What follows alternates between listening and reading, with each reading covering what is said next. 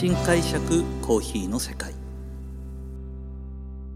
私丸見コーヒーの代表後藤英二郎がコーヒー文化香る北海道札幌市からコーヒーについて独自の視点で語っていく番組です。さあ今回は前回に続き丸見コーヒー店の2号店中島公園店のオープン日を迎えるところからスタートしたいと思います。オープンしたのはですね2013年の6月です。僕が1号店を建てたのは2006年なのでまあ結構2号店まで年数は要しました。ただ、えー、この2号店を建てるまでにですねあのどうしてもやりたいことっていうのが自分の中で溜まってきてからやろうと思ったのであの前回でもお話しましたがまあその2号店この立地でできることっていうのをいろいろ考えたんですけどもでもやっぱり一番やりたかったことは何かというとニューウェーブドリップの専門のお店だったんですよ。コーヒーをどんなに気軽に住宅地のところでなるべくスムーズに提供してでさらに、まあ、冬場はどうにか店内を温かみのある木材で埋めたお店にしてるのでゆったり過ごしていただきながら夏場はその中島公園店でテイクアウトのコーヒーを持っていただいてで公園に行ったり豊平川に行ったりえー、そんな形の散歩の中継地点として利用してもらえればというふうに思っていました。でですね今回は、えー、2号店目ということでですね1回目の失敗も踏まえて2回目は大体ですねどの経営者の方も2号店目ぐらいからうまくいくんだよって言うんですね、うん、1回目はみんな失敗するんだよと。2号店目だと大体うまくいくからっていうことだったのでちょっとまた安心してスタートしたんですが案の定こけましてえっ、ー、とスタートしてすぐですねあのもちろんまた予算を立てていたんですけどもえっ、ー、と損益分岐点このぐらいかなと思ってた数値のまた半分ぐらいしかいかないんですね。あれ？またうまくいかないぞ。なんでだ？と思ったんですけどもえっ、ー、とまあ一番最初よりはお客様は確かに来てくださっていたですね。ただし、えーと、やっぱりですねコーヒーを飲んでいただきたいという形の専門店をやったので、えーと、フードがあんまり多くなかったんですよ。うん、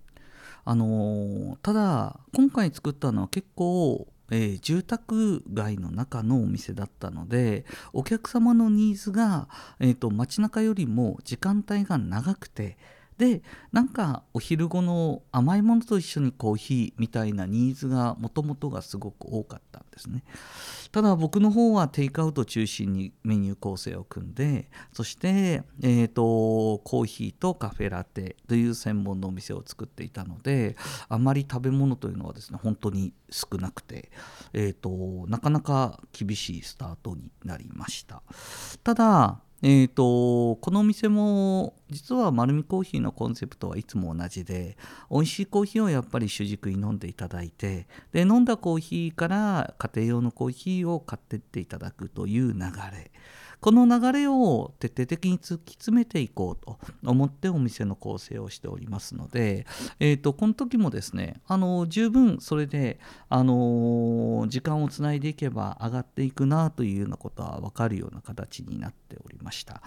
あの徐々に徐々に中島公園は広いお店なので、えー、コーヒー教室を開いたりとかですねあのラテアートの大会を開いたりとかえー、そんな形で業界にも一般のお客様にも知っていただくようなイベントを多く開きながら、えー、お店の広さと新しい設備というような形で皆さんに楽しんでいくような形になっています。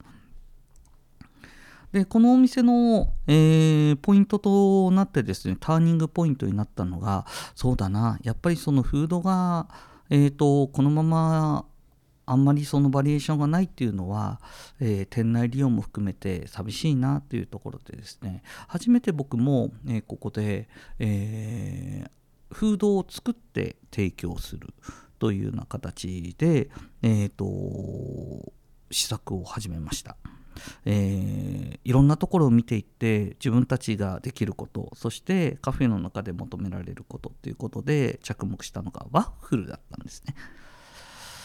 もうオープンして1年以上経っちゃってましたけどもワッフル始めよ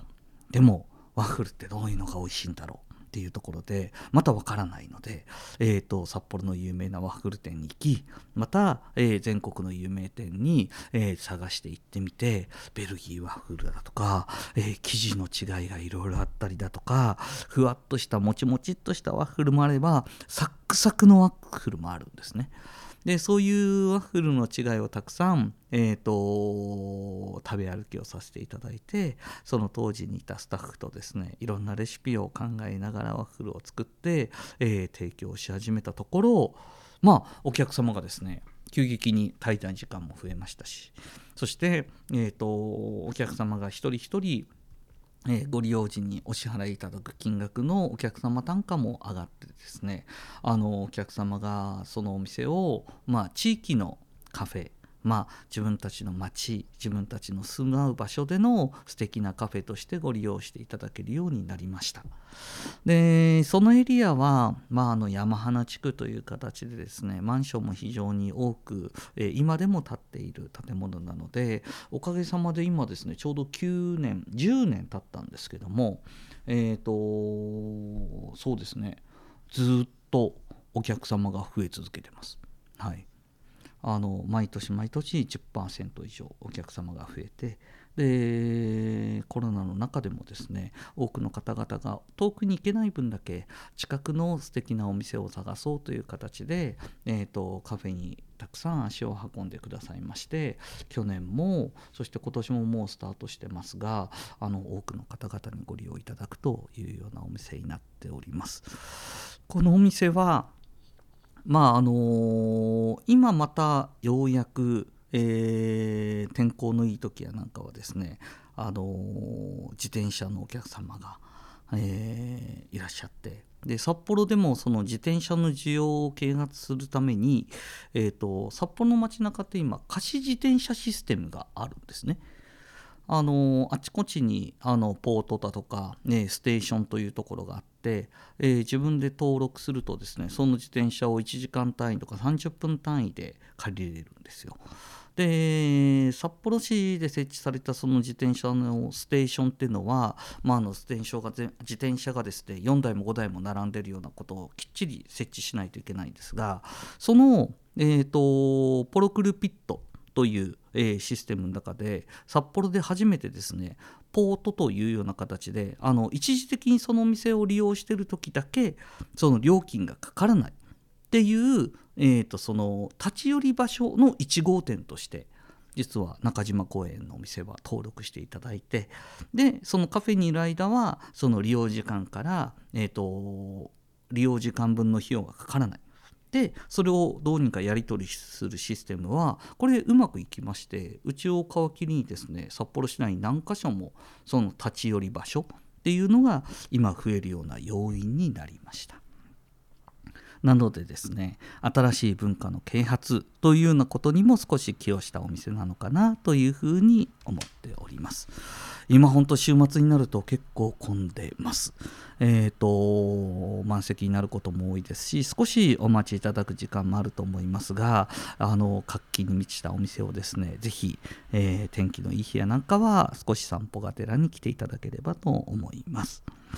このように、えー、今回もですね2号店のお話になりますが、えー、私のお店の話をさせていただきました。丸見コーヒー店は札幌に4店舗あります。是非自分に合うコーヒーを見つけに来てください。本日もありがとうございました。